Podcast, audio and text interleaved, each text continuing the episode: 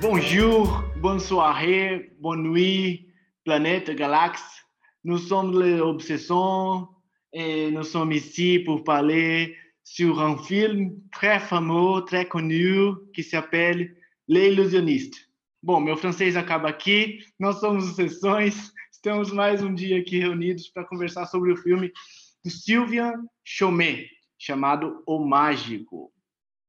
E hoje eu vim aqui nesse podcast para aprender com esses dois grandes especialistas no assunto de desenho animado, que é o Vitor e o Leandro.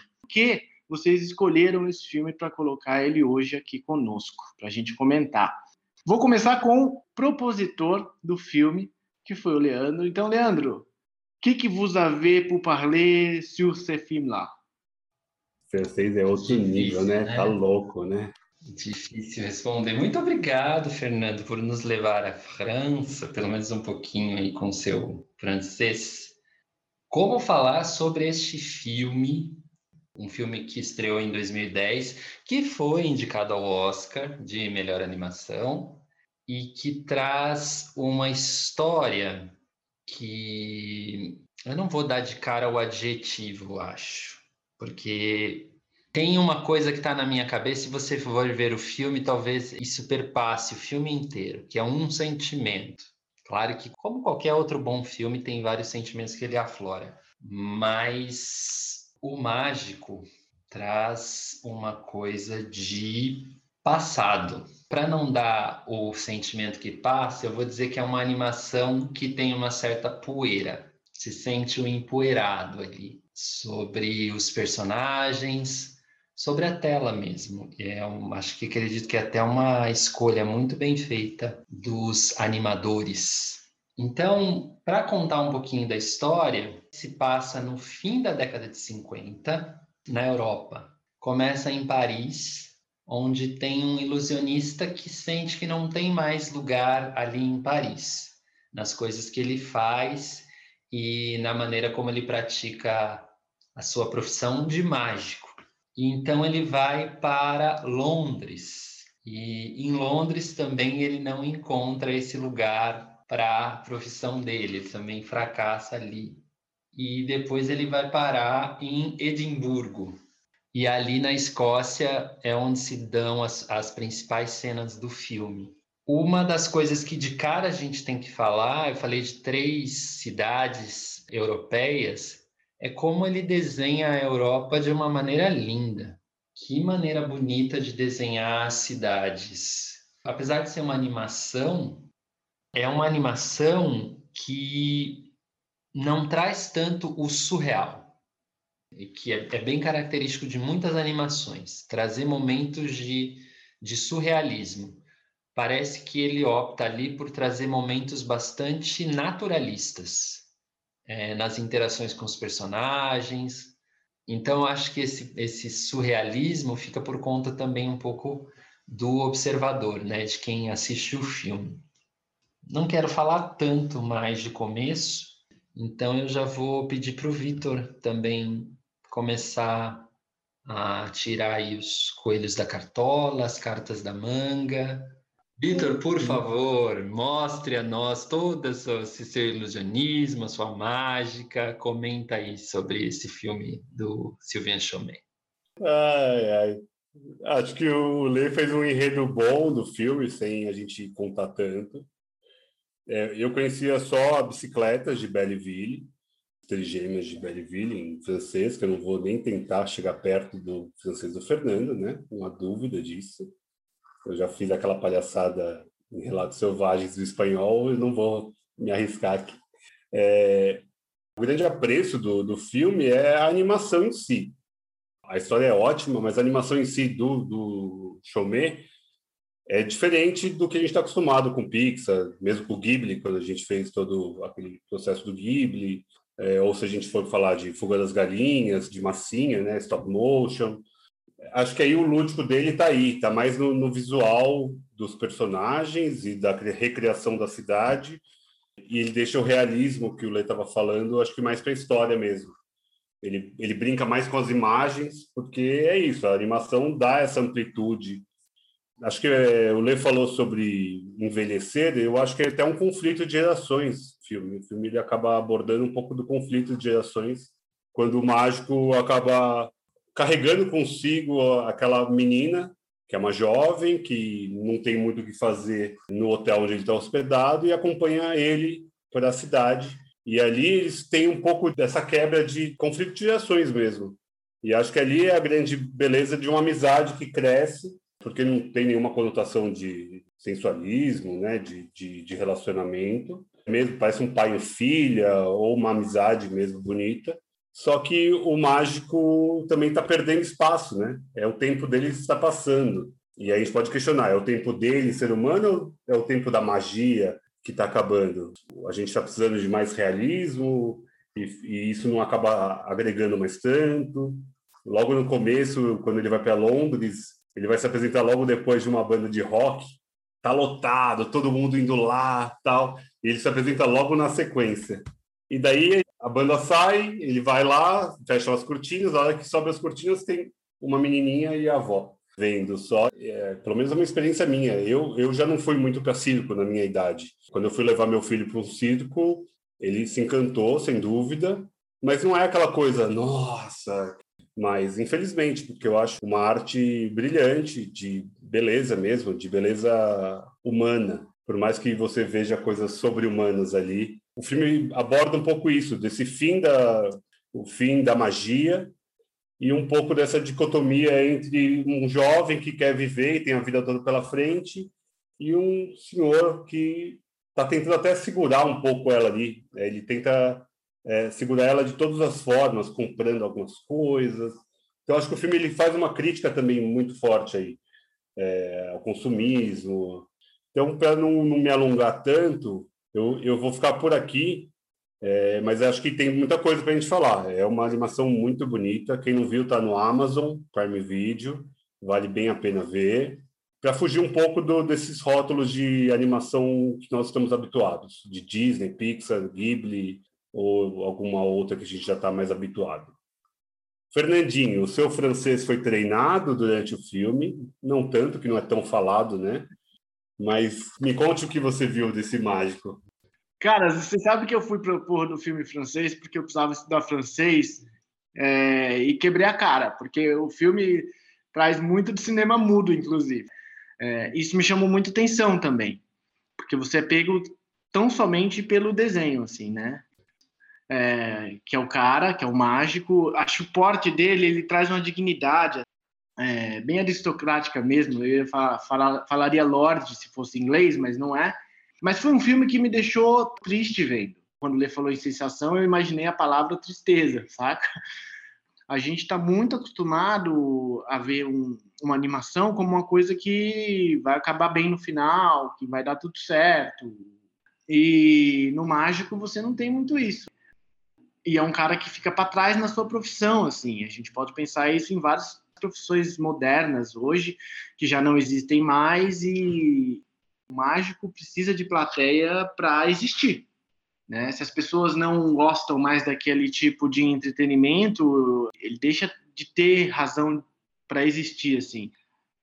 Me vi pensando em querer morar na Escócia porque achei um negócio extremamente bonito, saca? Achei um, as imagens daquela Europa antiga que a gente não está acostumado a ver. E acho muito legal fazer um contraponto, né? Porque você tem claramente ali um tipo de cinema no que diz respeito à animação, que é um cinema europeu.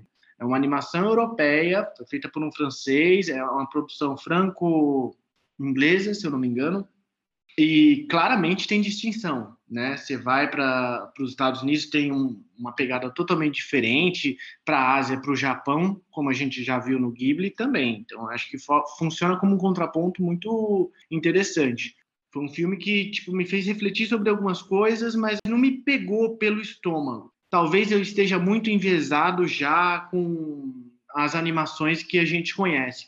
Uh, mas é isso, cara. Eu achei um filme legal de ver. Não, não, não sei, eu tentei ver com meu filho, com, com o Ian, e ele não, não pirou. Só para falar, eu também tentei ver com o Caetano, eu não aceitou muito bem também, não. Porque ele, ele tem um ritmo diferente das animações infantis, vou falar infantis, para ficar mais, mais fácil de entender. A tristeza aí, para mim, também pegou uma melancolia ali, do, do mágico ali, e começa a trabalhar nos empregos que não é a dele, que isso tem uma melancolia de você ser o cara, pô, você é um mágico, você enche lugares, você leva felicidade para as pessoas. Ele começa a aceitar qualquer coisa só para sobreviver, né? Para começar a continuar a vida dele. Fala aí, Lê, você ia falar? Eu, eu só quis falar do Caetano para fazer o vínculo com, com o Ian. Filme quase não tem falas. Esse é um dos grandes méritos dessa animação. A maneira como ele conduz a história, sem diálogos, e você não perde nada. É absolutamente compreensível. É um trabalho muito lindo para um animador, para um desenhista, né? porque expande, de uma certa maneira, o entendimento do observador, porque talvez a, a, o texto seja uma coisa um pouquinho mais restritiva do que uma animação. Então, eu acho que ali tem um grande feito nesse sentido. Tem um grande feito nesse sentido. Vocês falaram dos filhos de vocês, uh, falaram dessa coisa de um tempo que não volta mais, e o filme ele fala disso, né? De obsolescência e obsolescência de formatos. Então ali tem o mágico, que é o personagem que a gente acompanha. Mas no meio do caminho ele vai encontrando personagens que são do circo. Encontra o ventríloco, os trapezistas, encontra o palhaço, e todos eles ali têm algumas passagens muito pontuais no desenho. E ele encontra, sobretudo, essa moça que é a Alice que é uma menina que se junta a ele porque ela acredita que a magia existe. Ela acredita que o que ele faz é realmente mágica. Então, eu não sei se para mim fica a ideia de que a ilusão e a mágica está nos olhos de quem vê. Então, tem um, um cuidado e uma maneira de olhar para as coisas que parece que entrou em obsolescência saca? E aí o, filme dá essa volta poética, eu acho que ele fica lírico aí, porque é um filme sobre o esquecimento, ou sobre as pessoas que de repente não encontram mais lugar. Que ele tentou, ele insistiu né, nesse mundo da ilusão. E ele só encontrou é, um, alguma reverberação na Alice. E a Alice ele abraçou e acolheu a Alice. Então eles começam a ter uma relação ali que é de muito muito altruísmo. E aí, ainda dando um salto para a poesia do filme e vendo que ele faz uma crítica séria aos novos modelos de entretenimento, a essa coisa do, do showbiz, dessa ideia da arte como mercadoria e desses artistas que não têm mais espaço, a Alice também muda muito durante o filme. A Alice é um personagem que é a pureza, que é o altruísmo, e aos poucos, quando ela vai para a cidade grande, ela também vai mudando. Ela vai olhando as vitrines, ela se encanta com o salto alto, com a maneira das meninas da cidade, e também ela deixa de ser aquela Alice de antes. Então aí eu faço um paralelo de que talvez não seja só o mundo do mágico, do trapezista e do ventríloco que estivesse deixando de ser ali, de ter espaço ali. Que esse mundo da Alice, que é o mundo do altruísmo, da magia, também parece que ficou para trás. É, eu acho que essa é, é uma metáfora bonita no filme, né? E a morte do sonho, por isso é tão triste. E em alguns momentos eu acho que fica muito claro onde o, o Tati, que o mágico chama Tati Chef, onde o mágico te, te pega ali é quando ele desiste. E ali você se enxerga. porque em algum momento você também teve que ceder, teve que deixar a sua ilusão ir embora. E acho triste, sim. Vitor, você quer falar e eu estou falando aqui, mas é que eu tinha que concluir. Foi, foi muito bonito. É, acho que é, é, o, é o fim, né? Quando você vê o fim, fim desse sonho que você falou, eu acho que é realmente esse momento de abrir mão, porque não faz mais sentido, não é nem o, não encher os lugares, ele perder a Alice ali, né? Ele perder o público dele. Ele, entre aspas, ele viu a Alice dessa inocência, trouxe com ele e isso dava um, um ânimo a ele, era um gás a mais para ele. Aí ele falou: pô, o que eu faço ainda é verdade, o que eu faço ainda é real.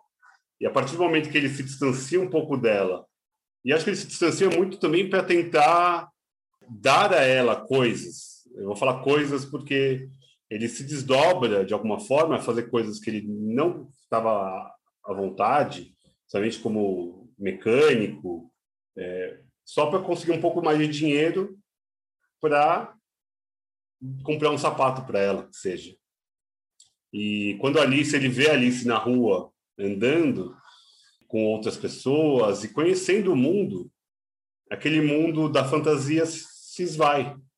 E acho que é um pouco disso que, que o filme mesmo fala. É bem triste mesmo essa, essa visão, mas eu também acho que é positivo, principalmente na, na figura da Alice. Porque a Alice segue a vida dela. É, é como se fosse um, o trem que chega é o trem que vai. Talvez o trem do mágico tenha chegado no seu ponto final, mas o da Alice está só começando. Então, é, acho que também tem um lado positivo de ver uma continuidade aí. Ele fez a trajetória dele e agora ela começa dela e ele deixou algum legado ali, com certeza. Eu sinto que não é bom nem ruim, a vida segue e a gente vai continuar procurando um lugar no mundo. E será que esse lugar existe? Fernando, tem perguntas? Você fez uma metáfora bonita que eu uh, percebi que eu entendi um pouquinho melhor o filme agora, sabe? É aquela coisa de tipo, mano, o tempo passa mesmo, assim, sabe? Esmaga. E a vida começa a partir daí também. Acho que o que fica para mim desse filme é a temática da dignidade frente o progresso, digamos assim, progresso com muitas aspas, né? A dignidade de manter uma profissão frente à mudança das coisas. Vocês vejam, posso puxar isso para o mais próximo possível. Meu pai é taxista e depois que veio o Uber, tipo, meu, impactou para caralho o trampo dele, sabe? Então, acho que é um filme que traz muito isso, assim, a, a passagem do tempo para algumas profissões fixas e a ideia de que, por mais triste que isso possa parecer, é, acho que é triste mesmo, tá ligado? Não tem que fazer, é triste mesmo. Não tem outra palavra. Bagulho ruim de ver, mano, porque, tipo, tem isso aí. No, o mágico é super bonitinho, não, não queria que acontecesse isso com ele, nem com ninguém trabalha perto dele e tal, né? Porque tem várias situações, várias pessoas na mesma situação que ele no filme. Achei difícil. Acho que o filme trabalha muito com essa coisa do tempo. É, tem alguma referência aí a, ao Jacques Tati. E queria que vocês falassem um pouco mais sobre essa persona, esse artista que é considerado um gênio aí. O que, que vocês podem falar sobre isso? Sobre o Monsieur Hulot, o Monsieur Jacques Tati? Uma das, das coisas que precisa ser dita é de que o roteiro do filme Ilusionista é um roteiro do Jacques Tati. E que o personagem principal, o mágico, o ilusionista Tatichev, é o próprio Monsieur Hulot, que é um personagem que perpassa toda a criação do Jacques Tati. Jacques Tati é um grande cineasta, e que no Brasil acho ele pouco conhecido diante de outros cineastas franceses que trabalharam mais ou menos na mesma época. Porque o Jacques Tati fazia filmes mais leves, filmes de comédia. E é muito interessante o Jacques Tati ter escrito o roteiro de Um Mágico, porque é muito universo do Jacques Tati. ele comenta que a formação dele como artista vem do que eles chamavam na França de shows de variedades ou teatro de variedades. E o que, que tinha nesses shows de variedades ou teatro de variedades? Tinha cantor, tinha músico, tinha palhaço, ventríloco, e é, a infância dele foi alimentada por esse tipo de entretenimento. Então, ele é uma pessoa que viu também esse entretenimento de alguma maneira perder espaço e dar espaço a outros. O cinema é um deles. Tem uma homenagem muito bonita no filme quando o Tati Chef vê o Tati no cinema. Porque em algum momento ele entra no cinema e está passando o, o meu tio na tela. E ele se vê. Então é muito bonito o filme enquanto homenagem, uma homenagem muito bem feita. E que mais? Ah, eu tenho que falar que eu faço parte de uma companhia chamada Artesãos do Corpo, e a Companhia Artesãos do Corpo tem um trabalho que se chama Senhor Tati, em homenagem ao universo dos filmes do Jacques Tati. Esse trabalho ainda é inédito, mas ele está guardado porque nós íamos estrear esse trabalho, acredito que em abril de 2020 e veio a pandemia. E não é um trabalho para ser comportado no vídeo ou em outro formato que não esse formato ao vivo. Engraçado falar isso porque me vem a metáfora do filme de que para a ilusão acontecer você precisa estar presente diante dela e acreditar nessa ilusão. Os espectadores, eles são cúmplices quando eles sabem que a carta estava na manga. Mas isso não vai impedi-los de se encantarem por aquele show, por aquela apresentação. A gente sabe que o cinema é cinema e que é uma ilusão, mas em algum momento aqueles artistas nos captam para que a gente, em algum momento, acredite na mágica. Eu estou pensando isso agora justamente por esse fato de o senhor Tati ainda não ter estreado porque nós não estamos face a face num teatro, que é o, o ambiente que, o mágico frequentava. Mas já que Tati é para ser visto. Tem um filme dele que está seguramente entre os meus filmes preferidos de todos os tempos, até então. Opinião minha, mas eu recomendo Playtime. E aí tem outros. O, Meu Tio é um, é um filme mais famoso, porque é um filme leve, que traz também, o, o Jacques Tati traz muito esse conflito entre o novo e o velho, entre o mundo que está deixando de ter espaço para um outro que está querendo se afirmar e às vezes ainda nem tem assim lastro para isso. É um mundo que se apresenta só pela novidade, por isso todo mundo vai atrás da novidade. Mas a gente não sabe também se aquela novidade vai permanecer, se aquilo vai ser uma coisa secular, né? E o Tati trabalha muito com essa, com essa brincadeira. São muito engraçados os filmes, porque ele é um excelente ator, excelente mímico, excelente diretor. É, para reverenciar mesmo. que mais? Já falei do Jacques Tati, falei de mim, nem sei se devia falar de mim. Fernando, deveria você sim, tá, deveria você sim. que está conduzindo aí o papo. Fala, fala um pouquinho sobre as bicicletas de Belleville? Ah, fala aí, Vitor. Bicicletas fala. de Belleville, adoro. Perguntar para vocês. Eu acho que o universo se conversa muito do mágico com bicicletas. Porque também tem uma, uma troca de experiências da avó com o neto, né? e ela faz de tudo por ele, ela, ela acompanha os treinamentos dele. É, eu acho bicicletas uma obra-prima do cinema, das animações, porque também é com pouquíssimas falas, né? Eu acho que é uma marca registrada do, da animação, por mais que só tenha essas duas como animação, ele tem um filme de que é o Attila Marcel, que também acho que conversa. Eu acho que ele, ele, ele tem uma identidade do cinema dele, do showman, porque tem essas conversas de, de gerações, você consegue identificar algumas coisas. Porque os personagens é, têm os olhos estranhos, esbugalhados, é, um queixo um pouco mais frontoso, parecem animações, as pessoas, os atores que ele acabou escolhendo para o filme, o Attila Marcel, até falando além do, do Bicicletas, eu acho que o Chomé ele bebe muito do Tati, muito mesmo. Eu acho que ele essa essa parte do lúdico, é, de ser uma animação, por mais que seja, como a gente falou, triste, mais melancólica, ele tem um, um viés positivista de alguma forma, de continuidade, de continuismo, de, de futuro. Por mais que a gente esteja olhando para trás, a gente tem um futuro para frente.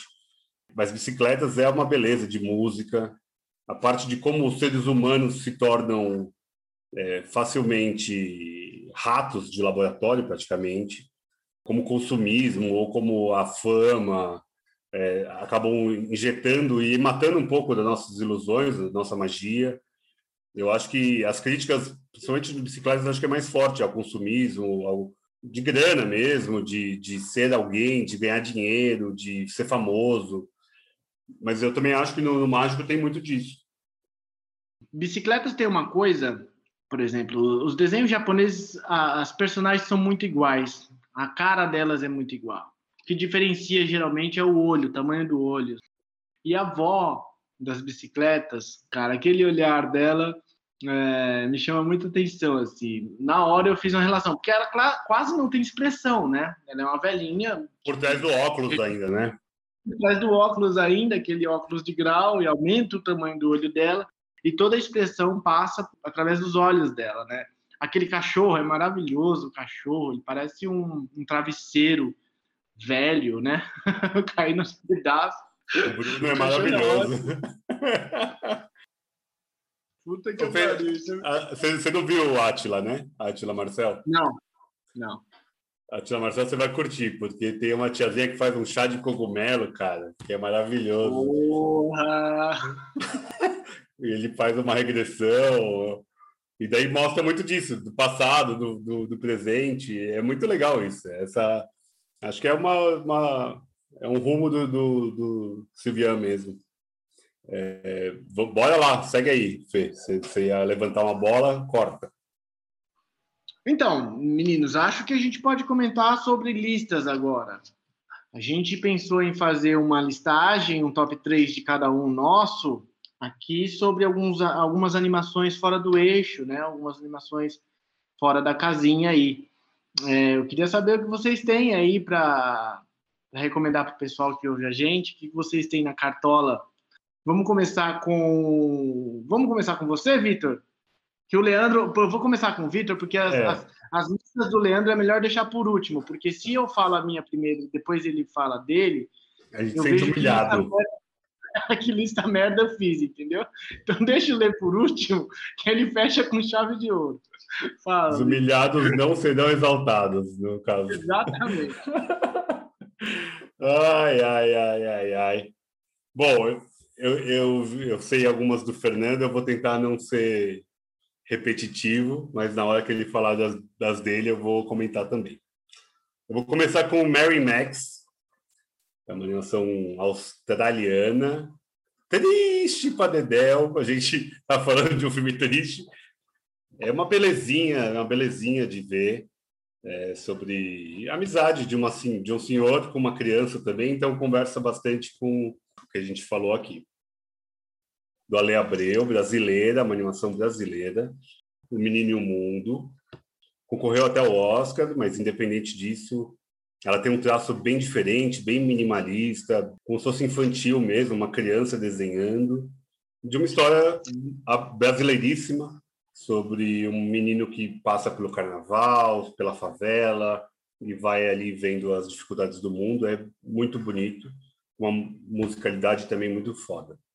Vou falar mais uma brasileira, é uma história de amor e fúria.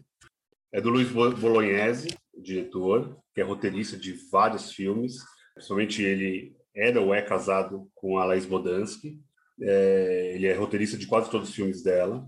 E ele tem os filmes dele também, documentários dele. Ele faz documentários sobre a Amazônia, quase sempre voltado para a sustentabilidade. Você vai gostar desse daí. Se não viu, vai, vai curtir, porque ele gosta dessas distopias. E é um Brasil futuro, acho que é 2050, se não me engano. E mostra o Brasil já tão cagado, sem a Amazônia, é muito bem feito, muito bem feito também. Eu preferi pegar dois brasileiros para fugir mesmo e trazer um pouco aqui para nós. Agora vai você, Fernando, senão o Leandro vai humilhar a gente. Boa, antes do Leandro, que eu vou fuder com ele agora, já que você falou em distopia, eu vou começar por uma, que é a distopia japonesa, que eu gosto muito, da década de 80, que chama Akira, que se passa na New Tóquio, 30 anos depois da Terceira Guerra Mundial. É altamente recomendável. Tem também um mangá, que são oito volumes, tem publicado em português no Brasil. Um outro filme fora do eixo também que eu queria colocar é um filme francês que nós já vimos aqui, mas nós não gravamos nenhum cast sobre ele, que chama La Planète Sauvage, o Planeta Fantástico, com a tradução em português. É uma ficção científica de 1973 que fala sobre criaturas que parecem humanos e são escravizadas por seres de outros planetas. Um filme bem interessante também. Aquelas meditações são maravilhosas, né? As meditações são ótimas. E o meu terceiro filme vai ser um filme do Quênia, que está no Vimeo, que chama Yellow Fever. Basicamente, é um curta, fala sobre as mulheres negras que não aceitam a própria cor e ficam se submetendo a um ideal de beleza europeu. Filme bem interessante, e é da África, tá? Não tem nenhuma relação com a Europa e tal, é bem fora da caixinha que, que você tem para recomendar? Leandro, agora a lista que todo mundo está esperando de verdade não é a minha nem a do Vitor, porque essas são listas bem comuns. O que o pessoal quer é la creme de la creme, que é os seus top 3. Fala aí. Vocês, vocês estão fazendo tanta propaganda que eu, assim, para tirar um barato, eu sou capaz de recomendar a Peppa Pig. E pronto. Assiste três episódios da Peppa Pig que tá de bom tamanho. E esse foi o podcast. Muito obrigado. Até a próxima. Não, não, eu vou, eu vou recomendar três animações para tentar trazer uma diversificação também, porque eu gosto de animações e acho fantástica a cabeça das pessoas que trabalham fazendo desenho de animação. Até parabenizar, porque é, é uma coisa sensacional. Quem é desenhista, quem trabalha nesse meio quem cria nesse meio, parece que cria mundos muito muito interessantes para o público contemplar e geralmente eles extrapolam, né? É, às vezes, o que o cinema, com atores, cenário, etc., etc., não consegue realizar, as animações, assim, elas carimbam e vão assim no alvo. Então, eu queria recomendar um fora do eixo, mas é um fora do eixo Disney. É, eu queria recomendar Destino, que é um filme do Walt Disney com o Salvador Dali. Eita porra, é disso que eu tô falando. É velho. outro nível, a gente fala, é outro nível, velho. Caralho, mano, vou assistir agora. É, então, Destino é um filme do. Gente. Posso falar? Posso falar? Ó.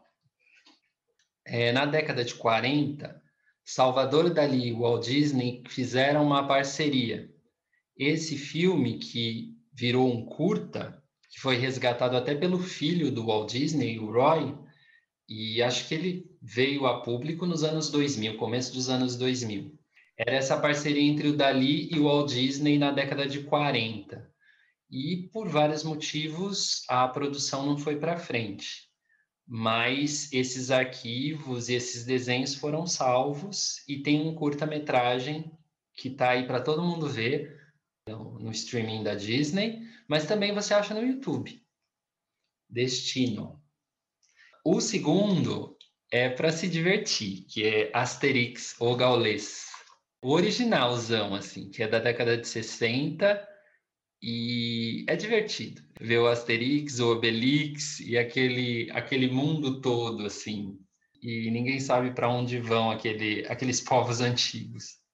E o terceiro cerejinha do bolo, O Submarino Amarelo, que é um filme de 68, precisa ser visto. Eu acho que tem no YouTube. é muito legal, é muito legal. Fala desse poder transformador do afeto e por aí vai. Se você gosta de Beatles e ainda não viu, veja. Destino, Asterix e Submarino Amarelo. Eu ia recomendar o Mad Max, mas o Vitor recomendou, então eu tive que substituir aqui de última hora, né? Porque sempre tem umas cartas na manga, tem que ter repertório. Fazendo uma mágica, né? Tem que fazer uma mágica mesmo. O Fernando fez uma mágica também, porque a gente conversou um pouco antes, eu cortei dois da minha lista para dar para ele, ele veio com uma lista maravilhosa. Mas eu não vou deixar de dar as recomendações de Valsa com Bashir, israelense, e Persépolis, é, da Marjane Satrapi, que também é um livro, um HQ. Incrível! Esse é, um, esse é meu predileto, esse é meu top 1, Persépolis. Mas o Fernando mudou tudo e eu mudei de novo, que eu coloquei mais dois. Obrigado, Fernando. Foi um prazer, viu? é isso, né, meninos? Esse foi mais um Obsessões. Hoje a gente trouxe um filme do Sylvian Chomet. E continue nos seguindo. Se vocês quiserem saber de mais coisas, darem sugestões, a gente está aí nas redes sociais. Entre em contato conosco. Fernando, ah. como você não falou da música do Mágico? É, tem, tem música no filme do Mágico? Nem prestei atenção na música, cara. O cinema é mudo, porra! É sensacional. Se o cinema é mudo, tem música. E a música é importante. Mas tudo não, bem. Não saquei, não saquei a música do, do Mágico. Tá, tá perdoado aí só porque você levantou essa animação aí do Ken. E a gente volta Tchau. semana que vem, toda sexta-feira, Obsessões. Sininho, curte o sininho. Isso, paz e amor. Beijo.